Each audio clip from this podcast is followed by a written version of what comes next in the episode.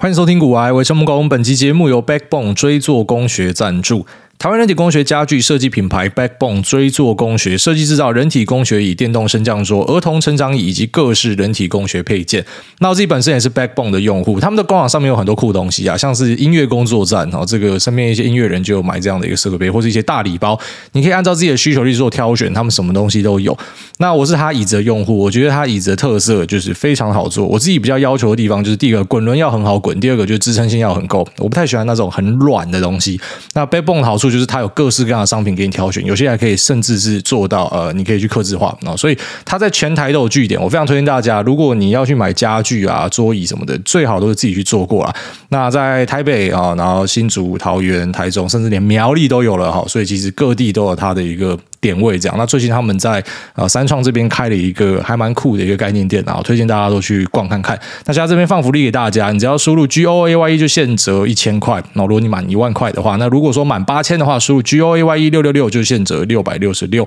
那这个福利呢，不是只有线上商城有，线上商城是提供给那些你早就已经看好然后直接买嘛。那如果说你想要去实体做看看，你只要出示我们的折扣图，在 Telegram、Facebook 上面都有。那或者是你直接跟他喊说我有折扣嘛，哦，应该也是可以直接拿到福利啊，非常推荐给大家。这是一个很用心的品牌，而且有提供客制化的服务哈，所以如果有任何的需求呢，你都可以去他们那边问看看。那在那边跟大家推荐 Backbone 追做工学。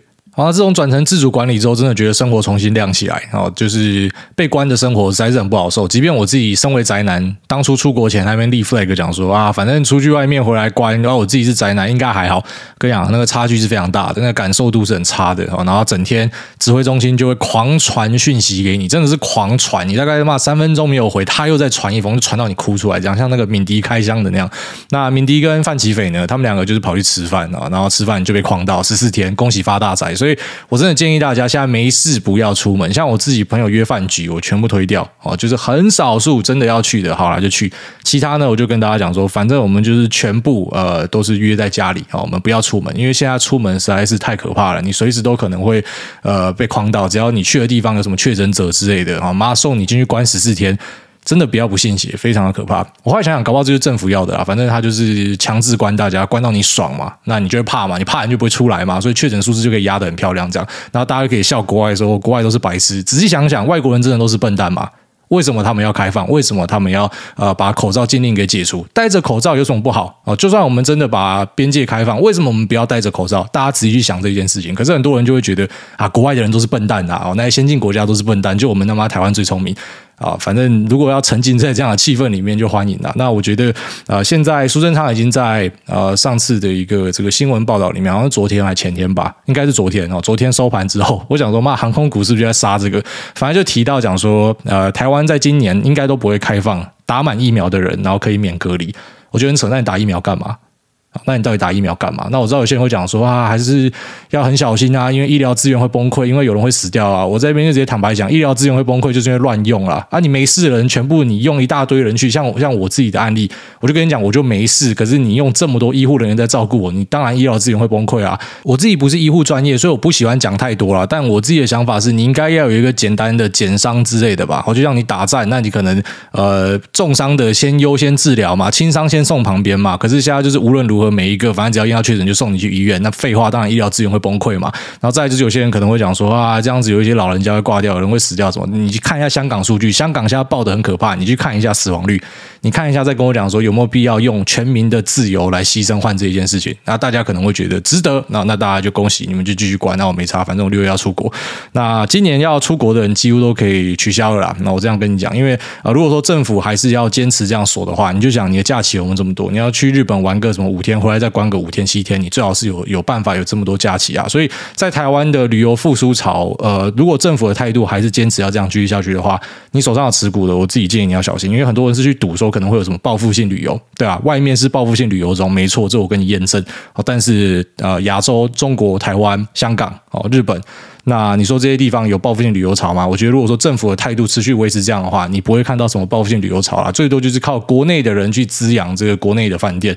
那什么航空什么的，我知道现在很多炒航空股的，其实未必也是在炒这个报复性旅游潮，很多是在炒目前空运的价格。我自己已经看到好几份报告显示说，诶，他们从一月、二月都一直有在加附加费，哦，空运的价格一直往上冲，所以可能在炒这个，但很大一部分也是在等这个报复性旅游潮，不然什么时候出货？你炒股票这边都是要出货的啊，那你一定要等个题材嘛，可是题材不见了，所以自己要小心一下啦。我讲这些不是要去跟你讲说什么维尼政府什么，就说我自己的一些看法了。反正对我来说，认真讲没有什么差别，因为我还是可以出国，我可以待到不用隔离再回来。但是一般人你没有办法做到的，那你就要知道说，呃，你本来在期待的那些题材哈，自己就要稍微小心一点。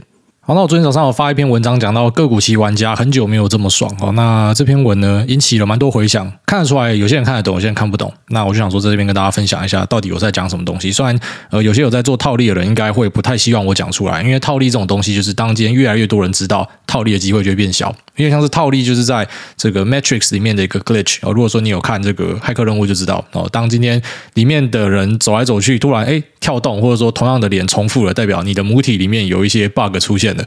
那我觉得套。利就有点像是一个 bug 出现了，就理论上今天如果说是一个造势完好的地方，应该不太会有套利的机会产生哦。但是因为台湾的流动性没有到很好，所以造势商有时候也没有很积极。那可以看到的状况就是你会产生套利的机会。所以当今天越来越多人去做套利这件事情呢，就会让这个机会变变少。但是我觉得没差，反正就分享一下好。那有的是其他机会啊，市场里面总是有很多策略哦，所以还是跟大家讲一下，所以到底实际上在做什么东西。总之呢，就是我在呃台湾时间八点半的时候就有观察到，哎，今天有很多期货戳的异常的低，当然我们在台湾知道试戳很多是假的嘛，哦，现货的试戳、期货的试戳很多都是假的，但是诶，像期货在最后的几分钟会变成是啊、强制你不可以把单抽掉，所以那个就是真的，因为那个是你挂了要直接等到开盘交易，没有办法说啊吓一吓大家，然后之后把它抽掉。那现货的部分呢？我们蛮多时候可以去看到说，哎，今天可能在试错的时候拉一个涨停或者跌停或什么，它的目的是什么？其实很多时候是他要先知道说上档或者下档总共有几张在那边，然后他要先知道说今天可不可以拉抬或者今天可不可以出货，所以很多人会用这个方式去探一下，然后探一下说，哎，目前的状况是怎么样？所以试错也未必是要骗你或什么，有时候是他自己的一个操作的方式这样。那我们要怎么样去判断一个试错相对是真的还是假的？哦，只能够说相对，因为那个胜率呢，呃，可能我猜大概七八成啊，但是你没有办法完全猜对，然后就是说到。底这个试错是真是假？很简单，就是看五档。那五档这边，如果你发现呃，可能下面四档都挂的稀稀疏疏的，然后最上面突然有个妈几百张。那这个非常高几率就是假的，他就硬拉了，故意拉到那个位置，然后看一下说，哎，我需要多少张可以吃到这个位置？那这个就是我们讲假的试错哦。那比较比较真的试错呢，就是说可能下面的五档也都有人挂，代表大家是真的很想要买这个东西。可是这有可能是假的哦，因为像刚才前面讲，就是我们很多比较内行一点就知道说这个是假的嘛。所以当然哦，那我要骗内行的，我要怎么做？我就是在呃下面也都挂满满的，所以呃有时候还是可以看得出一些人为的轨迹啊。那试错这个东西，反正我们就当成是一个参考，那也像是一个心理上的博弈啊。反正重点就是还是在盘。中对决嘛，但有时候在试错里面就可以找到一些端倪，像我们在现货的试错看到，哎，今天试错的状况没有到很差，虽然可能国际盘势不好，虽然可能台股刚吃一根大棒棒，但是试错状况看起来好像还好，哦，就是没有说真的戳低到很多很多，可是期货很多戳低到嘛负五趴、负六趴，这到底发生什么事情？就观察，我先等，因为前面的试错是假的嘛，可是等到可能四四分开始啊，那个就真的啊，还留在里面的，你就发现说，哦，干，今天真的戳很低耶，所以当下你脑中应该就会产生几个剧本，然后第一个剧本就是搞不好今天现货要大屠杀了。所以期货呢，有一些先知哈，有一些大人他就先跑了，所以他就先啊、不计代价的去去把他的期货部位砍掉，或者说不计代价的去建立空方的部位，所以导致期货戳这么低。那目的呢是他可能要对冲掉他现货的一个风险，这是一个可能性。那另外一个呢，就是可能市场已经发生恐慌，就是。你观察到这些期货呢，可能没有大量的挂单，它就是很多直接用市价在抛售的。那这个一般就是散户了，因为散户的特色就是这样，散户呢就是上涨就狂追，哎，下跌就狂砍。然后一般的散户都是这样子啊，他就跟你讲说什么，你要你要这个呃。呃、，buy in the rumor 哈，然后 sell in the news，就是你要在谣言中先买啊，新闻出来你要买。啊、一般散户不是刚好相反哦，他等到大家都在讲这件事情的，全世界都在跟你讲电动车，你才跑去买电动车 ETF，妈的干不杀你杀谁？所以一般我们会看到散户有一个很强烈的 FOMO 情绪，那在在场上呢就会呈现他可能就是想要用市价单，不计代价都要砍。就是你明明可以慢慢挂下去，可是，诶，他可能不计代价都要乱砍这样，所以其实当下的判断就觉得说，应该不太是呃大户去做避险，应该是有人在乱砍，这是第一个剧本，然后就是恐慌了。然后第二个剧本可能就是比较偏向说，呃，可能也未必是恐慌，搞不好是券商要断头了。哦，虽然其实我当时觉得应该不是断头，因为台股才刚杀一根多一点，所以其实呃断头的这个数字在没到，断头的维持率讲就七十二趴了。如果说你用现股融资的话，那一百块买到七十二的时候会发这个追缴令嘛？当然如果说你不追缴的话，他就把你的部位砍掉。那期货就是看你杠杆开到多大，所以期货又更难判断。但是现股部分讲说，哎，这个断头的。大潮还没来啊，所以为什么会会有这样的状况？所以当下直接阿弥陀佛念下去，就觉得这个胜率是够高，因为点差够大，所以可以赌看看。那就在期货这边呢，你杀多低，我就全部捡起来。然后那时候观察到杀很低的东西，比较著名的可能就是联发科，看联发科开九百三吧，然后杀到九百一十七，那再反弹。那长隆行呢也是开低，然后也是往下杀，再再往上。可是现货明明就看到哎没有戳这么低，所以判断蛮高几率是。有人在乱杀，或是有人被乱投，然后所以就先去捡尸了。那这次的判断是成功的，那当然也有可能是失败。所谓失败的状况是怎么样？就是呃，现货开后来开的比这更低之类的。那在这样的状况之下呢，你可能就赔钱。但是我觉得，如果你今天是用交易的层面在看这件事情的话，任何一个胜率只要够高的东西都可以试看看。那我对于呃胜率的定义呢，在这样的案例里面，就它点差够大，点差够大，空间够大，我就愿意去赌看看。那确实就因为这样子获利还不错啦。那就可惜，因为台湾的期货流动性真的是很少，不然真的是有多少就收多少。因为太明显，这个价格也差太远了。上次看到这样是啊，在几个月前瑞玉吧。啊，如果说你是一直都有在看期货市场的，应该知道我在讲某几天。那时候呢，这个瑞玉的现货价格跟期货就差了大概二三十点以上。就明明没有什么样的事情，可是为什么这个期货价格会差这么大？哦，那可能是有人避险，可能是有人断头什么。反正有时候你不用太为市场上的一个状况去找一个理由，因为每个人都有各自的。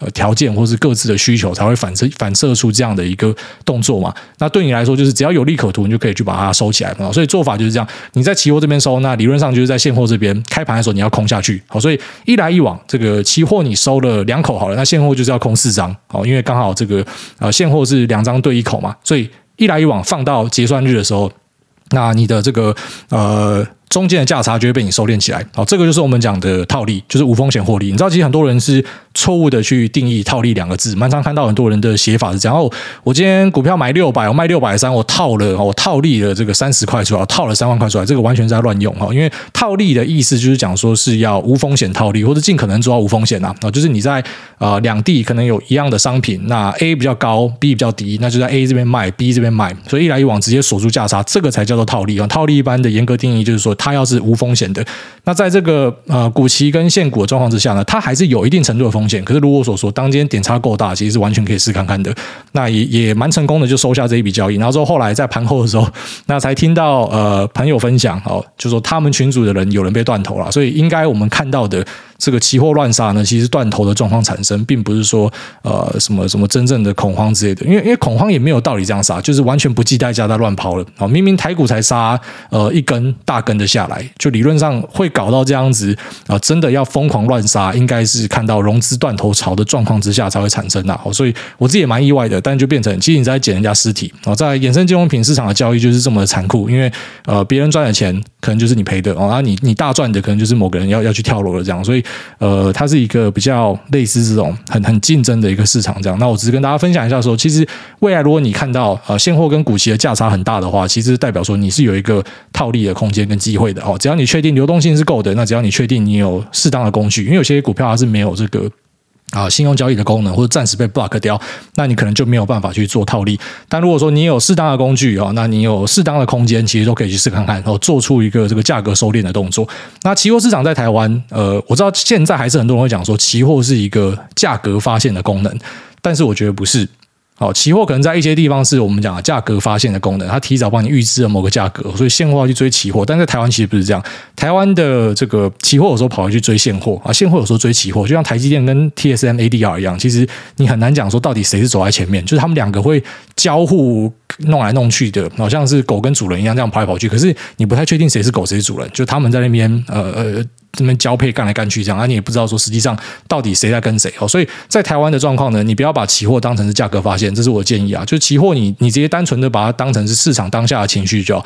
如果说今天正价差很大，可能就是大家非常乐观，所以在期货这边追价；如果今天逆价差很大，可能就是大家非常悲观，或是避险需求很强烈。那我们近期其实就有看到悲观的状况开始产生的哦，因为台子期在昨天呃最大的价差然后到一百五啊一百六十点吧，好，就是说呃台子期跟加权指数的的点差，这意思代表什么？很多人在避险，好，就是我们刚才前面讲的是套利嘛。那在避险的做法是怎样？举例来说，我今天有呃十张台积电，那我希望完全去保护这十张台积电的下档风险，因为我觉得现在这个。格局太乱了，时局太乱了，所以我会使用的方法就是我使用呃五口的台积电靠空方的期货，那这样一来一往呢，我就可以直接做到 delta neutral。哦，虽然我我认真觉得在做对冲没有必要做到 delta neutral，只要 net 掉一定程度的部位就已经有在保护自己了。哦，那如果说你今天已经做到 delta neutral 的话，就代表说之后的涨跌都跟你没有关系，因为跌的话期货赚钱，现货赔钱嘛，刚好冲掉；涨的时候哎现货赚钱，期货赔钱嘛，哎刚好也冲掉。所以呃，在今天行情可能不太好，那你手上要是持有一大堆部位，没有办法像散户我今天发现行情不对，干卡进来浪，直接把东西抛掉。反正我抛掉就跟小石头丢到大水池一样，一点影响都没有。那小散户有这样的优势啊，可是，一般部位比较大的，或者说他可能持股比较分散，他没有办法这样做。那他可能就会去台子期这边，然后因为他的现货部位都是做多嘛，那台子期这边就是可能去放空个呃几口，稍微算一下，然后部位稍微对一下，那去规避掉风险。虽然有时候越避越险啊，所以避险这种东西真的要小心操作。那这个可能就是大家会做的比较常见的一个避险操作。可当今天如果避险的这个需求是很强烈的话，你就会注意到，哎，逆价差越拉越大。那当今天逆价差拉到很大的时候，其实反而对于一些我们讲的逆势思维的操作者来说，这就是机会。哦，因为你终究是要收敛的，你放到结算，你终究是要收敛的。所以，当今天这个逆价差够大的话，其实有很多空间呐、啊。像昨天早上就是这样的一个案例啦。所以在这边分享给大家，就是如果说你未来以后有找到这样的机会，价差很大，那流动性是 OK，那你手上工具是够，你很清楚你自己在干嘛的话，这个是 no brainer 哦，这个就是送钱给你啊。所以有时候就会发现市场里面有这样的一个送钱的机会。好，那因为我们刚才前面在跟大家聊期货的避险跟呃套利，还有一些操作的方式跟观察重点嘛，那我们就跟大家延伸出来讲一下期货在实物上的一些操作啊。有些以前讲过，稍微跟大家复习一下，然后顺便带一下近期的呃妖孽事件哦，这是真的是蛮屌的。那首先呢，比较常见的期货避险就是在航空的部分啊，航空的燃油避险是很重要的一环哦。其实你要去注意一下各家航空公司目前避险的部位占多少，这个有点管道应该都是问得到啦。好像知道说国航有些占比是十到十五趴左右。只是目前避险的部位，其实这个是稍微要担心一点的。哦，但有时候避险部位拉太大，那当油价反转的时候也很惨哦。像呃国泰航空就曾经因为这样子，华航也有哦，就是它的利润全部都被吃掉。那它的运作方式是怎么样的？因为你知道航空公司的这个燃油占比是他们成本结构里面很大的一环嘛，所以当今天油价上涨，会严重侵蚀掉他们的毛利哦，就是他们利润会被吃掉。所以呢，它必须要去规避掉油价假设暴涨的一个风险。它会怎么样做呢？它就是在期货市场里面做做多。所以油价上涨的话，诶，它的利润被吃掉。可是因为期货市场有做多，好，这个避险的操作就让它可以啊去把一些这个亏损给补回来啊，这就是他们在做的事情。但反之，如果他今天觉得诶油价的长期趋势是会往上，所以他把呃避险部位加到很大，可是最后面油价是崩了。这时候油价崩了之后呢，你会想说航空公司赚翻了吧？干太爽了，妈的，它的这个油价现在超便宜，他根本就飞一趟都赚多少钱？你这时候就会了解一下避险部位是多少，因为有些航空公司就在这样的状况之下整个爆掉，它明明就应该要赚很多钱，可是因为避险部位呃放太大，好像之前的国泰跟华航都遇到类似的状况，因为避险的部位呢放得太大，所以导致呃今天就算油价便宜下来了，可是避险这边血亏一顿，好，所以避险的部位要抓多抓少，其实是很考验那个财务长哦。第一个就是一些眼光上的东西啊，一些原物料行情的判断啊，还有一些尝试啊，有些就没尝试就没恶搞这样。好，那其实在汇率的部分也是。很多公司会做避险的。好，举例来说，你是啊，可能会受到汇率波动影响很大的产业，他们会做远期外汇的避险，一样就是去规避掉哦，可能新台币升值或贬值对自己产业造成的压力。所以有时候你会看到一些呃业内的业者出来靠背说什么啊，政府应该要贬，应该要升，这个就是代表啊，这个是完全没 sense 的，因为你本来就应该自己去做避险。哦，你什么东西都交给政府是很奇怪的事情。但在台湾，我发现很多人其实。嘴巴上都讲自己右派啊，实际上每件事情都希望政府管制啊啊，这个就是他妈左到不行的思维，就刚好他妈跟中国可以成为一家这样，就什么东西都政府分配管理这样。其实很多东西真的是要靠自己，就是政府不要管最好，你不要去介入市场，你不要去做有的没有的，你不要去强迫什么蛋不能涨价，妈的，它就是自然而然，让它去涨了。对，像那个茂生茂生的老板就出来讲，茂生农金的老板就出来讲嘛，那个蛋的价格就是你不要去控它，今天贵了贵了会怎样？大家靠背，他就不吃不吃那个价格之后就会下来了。你真的去锁价去控的话，你反而会让这个供需要弹回来会更久。哦，这个是任何一个相信自由经济的人应该都会认同的事情。可就发现台湾很多人这样，就嘴巴上都讲自己是右派，自己是怎样，可实际上呢啊，政府应该要控制能源价格啊，政府应该控制蛋价啊，那个政府应该要去把这个汇率呃压下来这样。然后那些在炒房的一些就讲说啊，政府应该要怎么样？每个都是希望政府做事情啊，这个就是一个很很奇怪的一个东西啊。就是说，其实业界他们是有能力自己去规避这个风险的啊，有时候就自己没有能力，没有能力就这样，就要当巨婴，然后就是要人家保护你这样。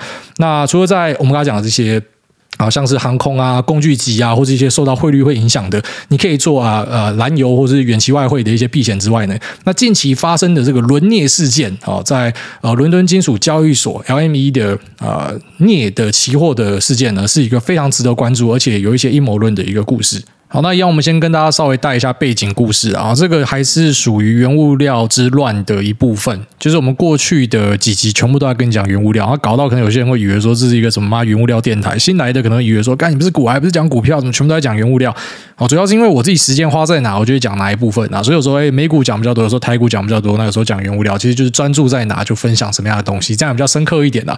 那原物料这个部分呢，其实当然近期大家可能都开始去注意到这一件事情的。然后前面我们在讲的时候，可能大家还没有去盯。但是现在开始去呃意会到说，原物料市场非常的疯狂，也开始越来越多人在问说，呃，要怎么样去开户或什么？我还是跟大家建议啊，就是原物料市场它真的不是一般人可以玩的哦，因为呃。不是说一般人没有办法玩啊，资格是都可以啊，只是你进去里面就知道说，因为啊它是保证金交易嘛，保证金没有放够，很容易就被洗掉。而且其实呃，根据杰哥的说法，那杰哥是一个专业的海奇玩家，那他讲说，呃，其实以前跟他一起做海奇打原物料的，全部都毕业了啊，真的全部都毕业，剩下他。那这跟我自己身边朋友的认知也是差不多，就大多数进去玩原物料的，其实呃最后面下场都不是太好了。然后可能他们在前面也是沉潜很久，那只是这一波哎给大家捞到一个，那之后可能原物料要反转的时候，其实终究都会反转哦，那可能还有。一波可以做下来，那可是其他时间可能也未必是很好做的一个市场哦。那这边还是要跟大家稍微提醒一下。那这波原物料大潮，其实在去年底就已经开始慢慢的酝酿啊，只是到近期算是俄罗斯拿针把这个泡泡戳破，然后就让大家开始去意会到说，其实是非常可怕的啊。就是呃，第一个小麦绝对是影响最大的，因为俄罗斯加乌克兰出口的小麦就是全世界占比最大的。我就以这两个地区来算的话呢，那他们在全世界的供应量是很惊人的哦，所以小麦的影响一定最大。所以于是我们看到小麦有好几根这个期货的涨停嘛。那再来就是那其他可能像是原油，原油的占比并没有到很大，可是因为吃紧啊，所以现在也造成很多的恐慌。那特别是等到啊、可能美国、欧洲制裁了俄罗斯的原油之后呢，那。一时间，哦，这个能源的压力就会对价格造成很大的影响。哦，除了原油之外，那再来就是天然气，这个是俄罗斯出口的大宗。俄罗斯以原油为主啊，那天然气可能算是第二。那在其他的衍生影响，就可能像是呃玉米啊，那或者是说呃一些金属哦，金属类的期货。那其中又以镍哦，镍在最近是整个涨坏掉了。那大家会想说，是因为俄罗斯是全世界很大的镍产地嘛？其实没有到超大啊，它在里面大概是排全球前十，可是也没有说真的是很重大、很重大的一个产地。那在这波的制裁里面呢，我觉得说在伦敦的金属交易所里面，你已经没有办法用俄罗斯的镍去做交割了然后，因为就是不被承认。反正像俄罗斯的所有东西都是被大家给 block 起来。那这一波为什么镍会涨成这样啊？什么三十趴、五十趴、破百趴，那狂涨，到底是发生什么样的事情？是因为全世界的镍真的是呃需求跟供给面整个崩掉了嘛？哦，其实没有啦，就是目前的状况都还是 OK 的。那呃，根据我们取得的一些线报呢，我就是说在呃。台湾目前这些钢厂啊、镍厂的上游哈，或者说全世界很多这些相关的产业呢，他们都已经停止报价了哦，封盘啊。所以封盘就是说，他现在没有办法跟大家报价，因为原料期货被炒坏掉了。实际上，大家也发现说，价格不应该是这样。好，这个价格就是炒家做出来的。那真的是因为俄罗斯的镍啊，因为被全世界制裁之后，所以导致供需跑掉吗？其实不是啊，最主要还是有那个轧空的成分在。当你看到这些原物料价格可以瞬间喷什么翻倍。那大多数都是因为有轧空的成分在里面。然后就像可能在两年前跟大家分享的这个呃 WTI 期货哦进入一个负值，那时候其实也是因为呃中国这边没有转仓，然后导致呃有油商去把这些炒家给逼出去，然后所以导致这个原油跌入一个负值。那也只是在上个月它是以负值做一个结算嘛，但是在隔一个月还有就是一个稍微正常的价格，然后三十几块吧。那当时的人可能会想说，干早知道我就 hold 到现在，你看油就喷翻了。所以有时候在金融市场里面，产品的选择很重要啊。如果你是当时是用期货，那你也有乖乖转仓，你也没有恶搞，保证金有放够啊，撑到现在你真的赚钱。可是当时你去玩什么原油正二的，呃，就算真的这个商品活下来，应该也是很少人可以赚到钱的啊。因为那时候最疯狂的时候，很多人是用什么啊溢价四倍五倍在买。你要怎么期待你会赚钱？好，所以现在开始有些人讨论说啊，早知道你看那个商品就不应该下架。没有那个商品，就算没有下架，一定也是一大堆家伙在里面赔钱，而且甚至是赔烂。哦，就你要玩还是老老实实去期货市场，然后保证金放够哦。但是还是跟大家建议，这个期货市场是比较险恶，特别是原物料期货市场。好，那这一次镍的事件呢？跟上一次的这个原油跌入负值有一个共同点，然后共同点就是苦主都是中国人。好，上一次是这个一大堆中国的油宝哦，油宝被被干烂嘛。那这一次呢，是中国的一家哦蛮大的呃金属商哦，叫做青山控股啊，它算是被嘎到烂掉。为什么它会被嘎到烂掉呢？为什么它会选择去放空镍呢？然后最主要原因就是跟刚刚前面聊到的一样，那是一个避险的操作。航空公司是在原油上涨的时候，它会吃到一个逆风，所以它必须去做。避险哦，来降低价格波动的一个风险。那这些镍商呢，他们是做相反，他不是做多，他是做空。好，做空的目的是这样，就是说，今天如果镍的报价上升，我的现货是赚钱嘛？啊，如果说反过来镍的价格下跌的话，那因为我期货是做空方部位嘛，所以变成我现货少赚，但是呃期货会赚钱。所以其实每个产业的避险布局都不太一样，有些做多，有些做空，然后部位的选择也不一样，有些是十趴，有些二十趴。那我知道在台湾的一些不锈钢的厂商，一些呃钢铁厂商，他们在呃这些金属期货的避险呢，是差不多抓二十到三十趴。好，也就是说，当今天你有时候会看到，居然说什么大成钢发一个重讯，讲说他避险赔多少钱。很多人会以为说，干看妈空它跌烂，干他赔钱。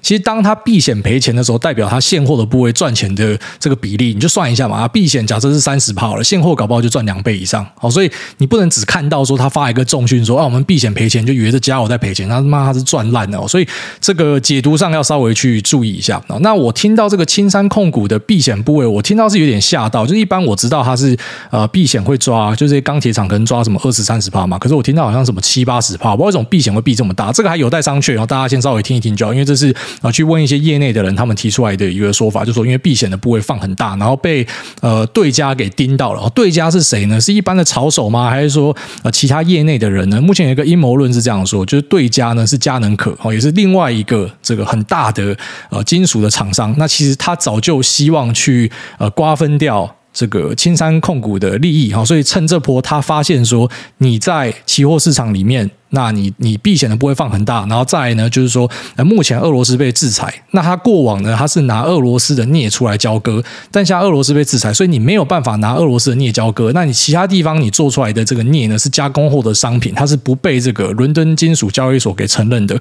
好，所以他知道你在交割部分也会卡住，你的部位又很大，所以这样趁你病要你命，顺便就做多，直接把你嘎出去。好，所以如果你有经历过原油跌到负值那时候的历史啊，那时候就有跟我们节目的，然后到现在你看到镍哦，短短。的，在今年开年以来涨了四倍，哦，涨了四倍之多。那你就知道说，其实期货市场不只是人与人之间相杀，也有这种大户之间的相杀。哈，明明就一样是金属厂商，但是因为我要把你干爆，我把你弄到破产哦，所以我就进去做多，把你嘎飞。哦，听说目前是账面上损失是至少八十亿美。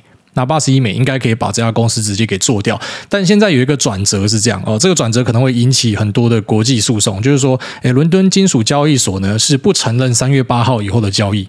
哦，这个在历史上其实算是比较少见的。美国这边交易所有发生过，那伦敦金属交易所也有发生过，但是是很少见的案例。一般就是说价格整个跑掉，那很明显市场已经错乱，那可能会用这样的一个机制哦，有点像是回溯的机制。可是这一次比较像是那种啊保牌掉哦，就是赌输了然后不认输。很多人的说法是讲说，因为毕竟他上头的机构是港交所嘛，跟中国人有关系嘛，那赔最大的又是中国人，所以这一次呢就选择把这个牌搓掉。哦，这我们还要再持续关注，可能要等到几期之后。节目才跟大家讲说，哎，后续的状况到底是怎么样。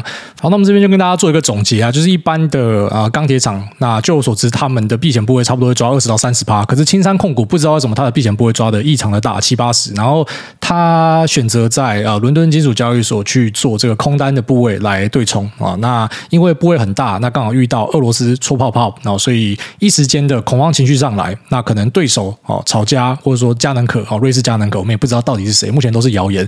那注意遇到这个机会，机不可失，所以选择用力的去做多，帮你往上嘎哦。那因为你没有办法实物交割，那你可能也保证金不够，所以你可能就被强制回补，强制回补呢就会助长这个涨势继续往上冲。所以跟那时候的原油事件刚好是一个相反的状况哦，一个是呃因为大家必须要疯狂的把部位砍掉，因为要结算的哦，所以一直往下跌跌跌，变成跌穿地板变负值。那这次真的就是一直疯狂的往上涨涨涨，因为你必须要大量的回补你的部位。好，所以目前我们知道的消息是这样子哦。那到底呃伦敦交易所、伦敦金属交易所去没收掉三月八号以后的交易这件事情，后续发展会怎么样？以及到底是不是佳能可？那青山控股后来的影响又会怎么样？我们只能够在之后再跟大家更新。但是有一点比较重要的，就是因为现在可能很多人看到镍价上涨，会把它解读成为说，那是不是代表说呃一些建筑业、一些啊不锈钢厂，或者说呃电动车厂？那电池厂啊，因为这些东西都用到镍嘛，那是不是代表它的毛利会整个被吃掉？我觉得这一部分大家先不要太担心，因为呃，举例来说，像台湾的一些上游已经停止报价，已经封盘了，代表说他们也知道这个行情不是真的，而且就算价格是真的，真的涨成这样，其实我们会看到一个需求的破坏，最好是他妈有人可以下这个单，你的毛利全部都被吃光光，你根本没有办法把它转嫁给消费者，所以。可能这些厂商他们不是笨蛋，他们知道这个价格是暂时炒出来的，目前至少是这样子，所以先暂时封盘哦，我东西先不卖了，我先观察，我先看一下风向。所以你现在要直接跳到说，哎，就是可能汽车电池或者说那建筑这些厂商哦，他们的毛利会不见，那会会导致很大影响，太快哦，还太快，因为大家已经先封盘了，所以我们先持续关注后续的状况怎么样。那我在节目再跟大家分享哦，所以目前其实还不用太担心啊，这些厂商他可能会受到很大的影响，我就先把它当。成是一个嘎空秀啊，一个很赞的秀，然后让大家呃去观摩、去去参观就好了。好，那接下来我们进入 Q 的部分。第一位零三八一 TT，他说：“睡美人的妈，哎，大家你好，我是 EP 七开始一路听到现在的忠实听众，想要为大学同学求推。朋友是七年级夫妇，育有一个四岁女孩。大概三年前，两个人开始创业，从菜市场摆摊到开车巡回卖自己做的酸白菜跟臭豆腐，一路艰辛到无法说与他人知晓。朋友总是笑脸迎人，阳光正面，如此良心的好食品，怎么可以只有我知道？求癌大帮推上 FB 搜腌菜鱼记，就可以看到产品及如何料理的影片。抱着有事有机会的心情，偷偷帮。”朋友求推，希望有一天可以被念到，食到成功为止。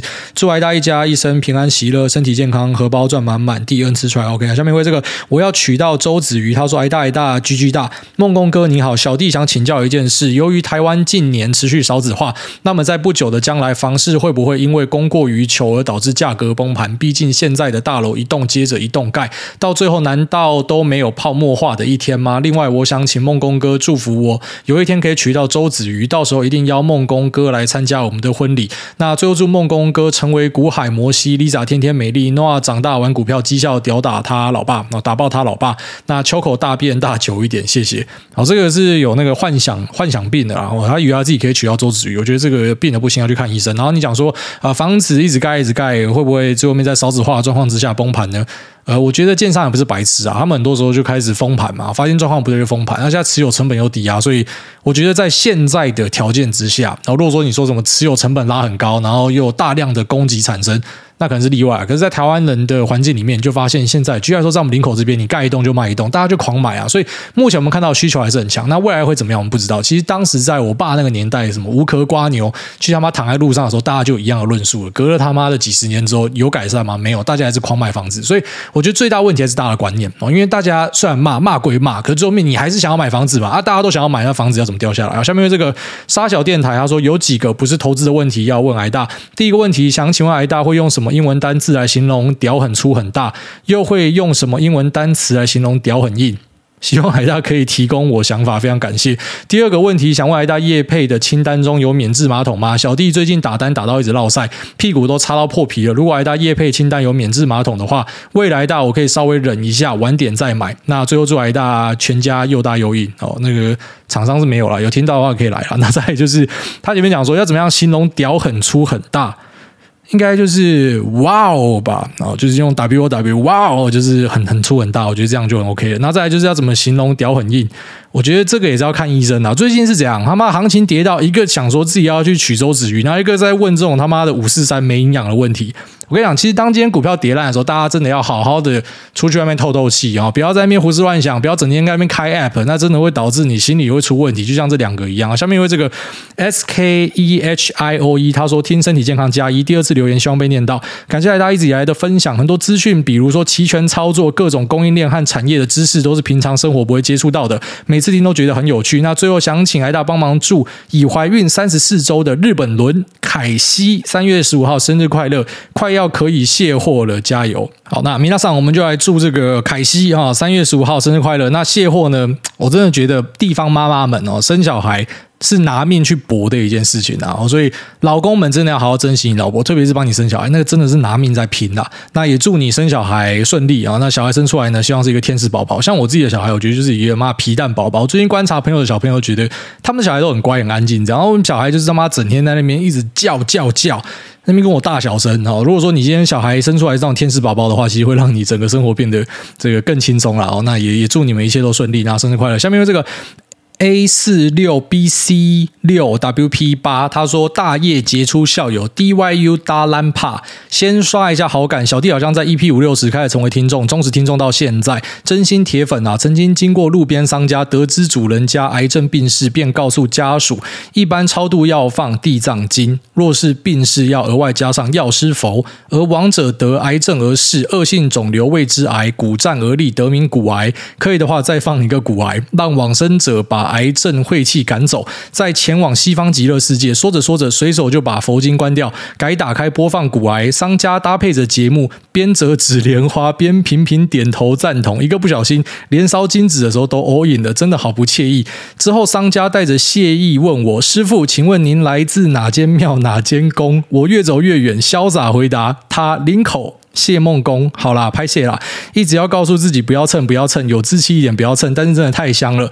那个我大业杰出校友啦，你各位主委 Podcast 听完之后，不知道听什么，可以来听一下《社会观察日记》啊。那一集大概二三十分钟，其实就是干话节目，听开心快乐的而已。那不要你的钱，没有要图什么，就是希望听众听完之后跟我讲这个很好笑，这样就够了。那脑袋里面的干话太多，不讲出来，好像有虫在咬。只求有听众而已。那 P.S. 前面两三集很尴尬，可以跳过，不用听没关系。等于等于。那现在回听自己也会鸡皮疙瘩。在 P.S. 二零二二年的为什么留言不可以编排格式，不可以空下一行？那不能对齐整整齐齐的。Apple 考虑一下强迫症好吗？有够不舒服的啦，难怪股价回不去，垃圾。你确定你看的 Apple 跟我看的 Apple 是同一家公司？那近期跌的跟屎一样，Apple 还是超赢的。那这个大业结束校友，我当然知道他是谁啊，在我们群组里面非常活跃哦。这个是一个在群组里面的意见领袖啊，跟大家都聊得很开心。那他有自己的节目，有兴趣的可以去听看看哦。那上面还蛮有心的，写一大堆干话，这样吗？如果说你真的跑去人家商家，把人家佛经停下来放股癌的话，我看除了你会被干成狗之外，我应该也会被针对吧？所以不要乱搞啊。下面有这个园林加 Morant，他说长辈 formal 投资，哎大您好，最近家中没有投资土地。经验的长辈突然很急的想买一块房仲推荐的台中清水农地，说未来附近会开发工业区。这块农地目前已经从一坪三点五万炒到四点七万的，现在想要卖我长辈五点三五万。长辈说想要做一年的短线买下，然后六万卖出，觉得稳赚。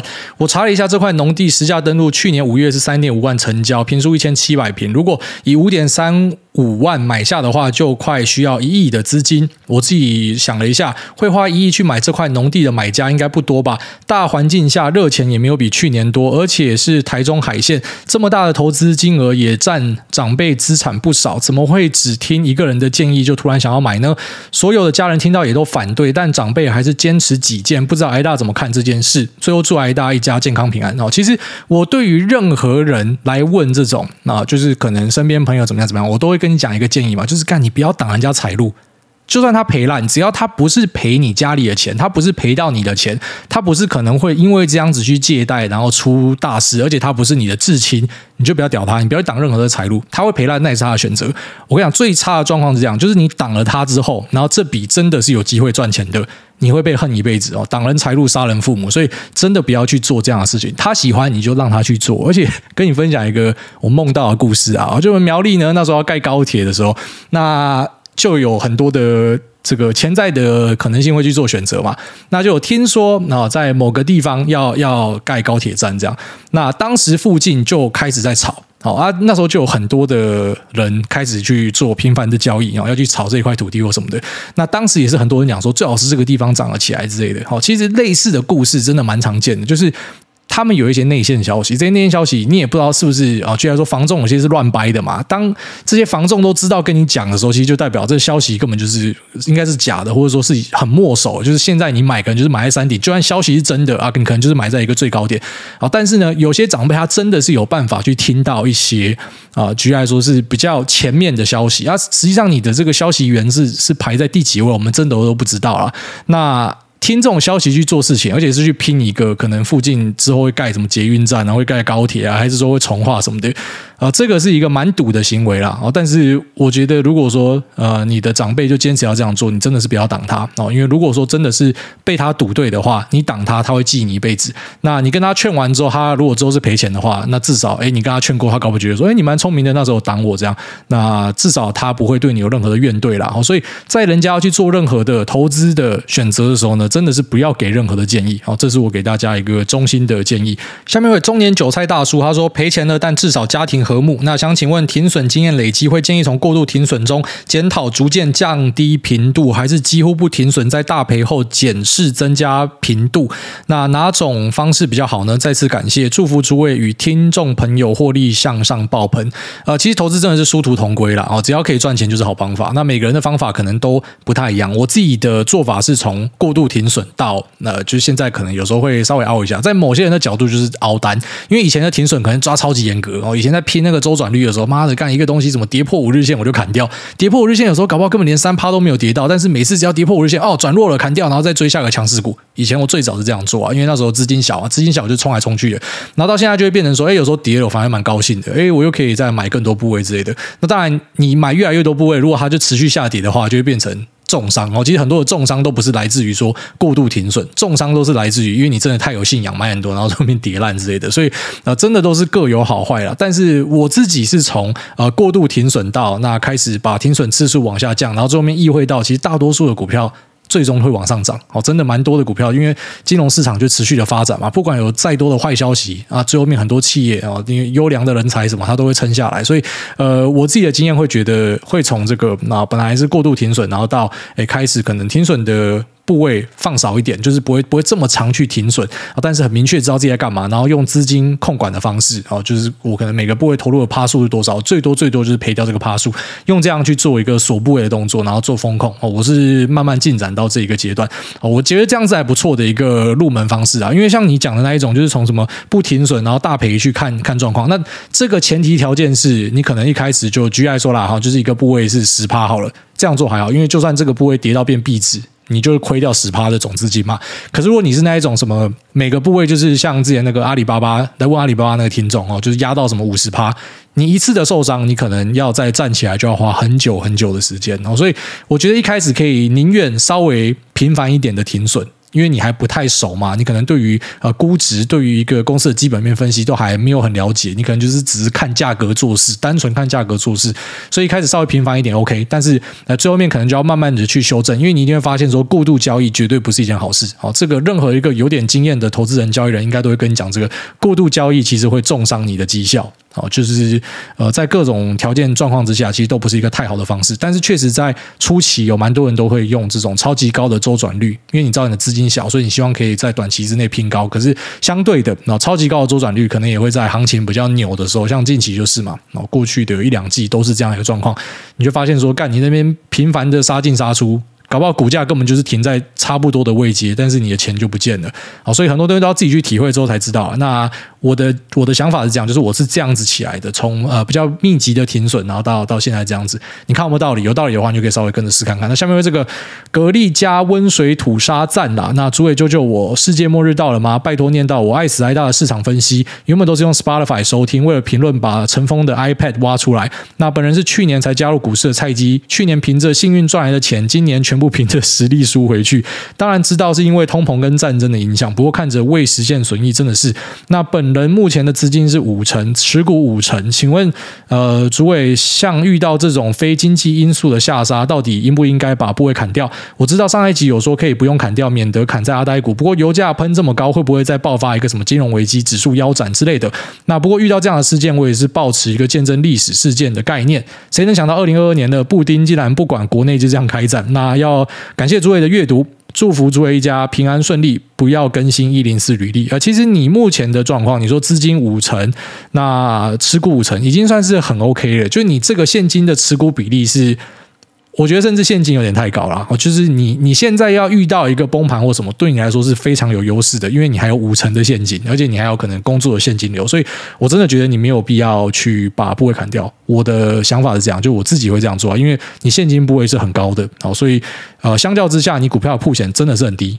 就是一般人不会有这么高的现金，那你有这么高的现金，其实目前对你来说，你的空间是很很足够的，然后所以其实没有太大问题。但当然我不知道你买的东西是什么了，所以有些东西还是要看，就是你实际上你投资的标的是什么，我们才可以呃比较好的去讨论。好，下面一位 Wally 一二三五零他说岸边路伴 Wally 五星狂吹猛送，破产公司的股票可以在市场正常交易吗？有些资产管理公司喜欢购买这类型的股票，是借由拍卖该公司的工厂或是其他有形资产来做套利吗？举例来说，橡树资本在二零二一年 Q 三持仓第一是呃 Chesapeake 哦，这是一个能源公司吧？那然后啊这家哦后面有写 这家能源公司破产之后，Howard Marks 会如何因应呢？恳请挨大解惑。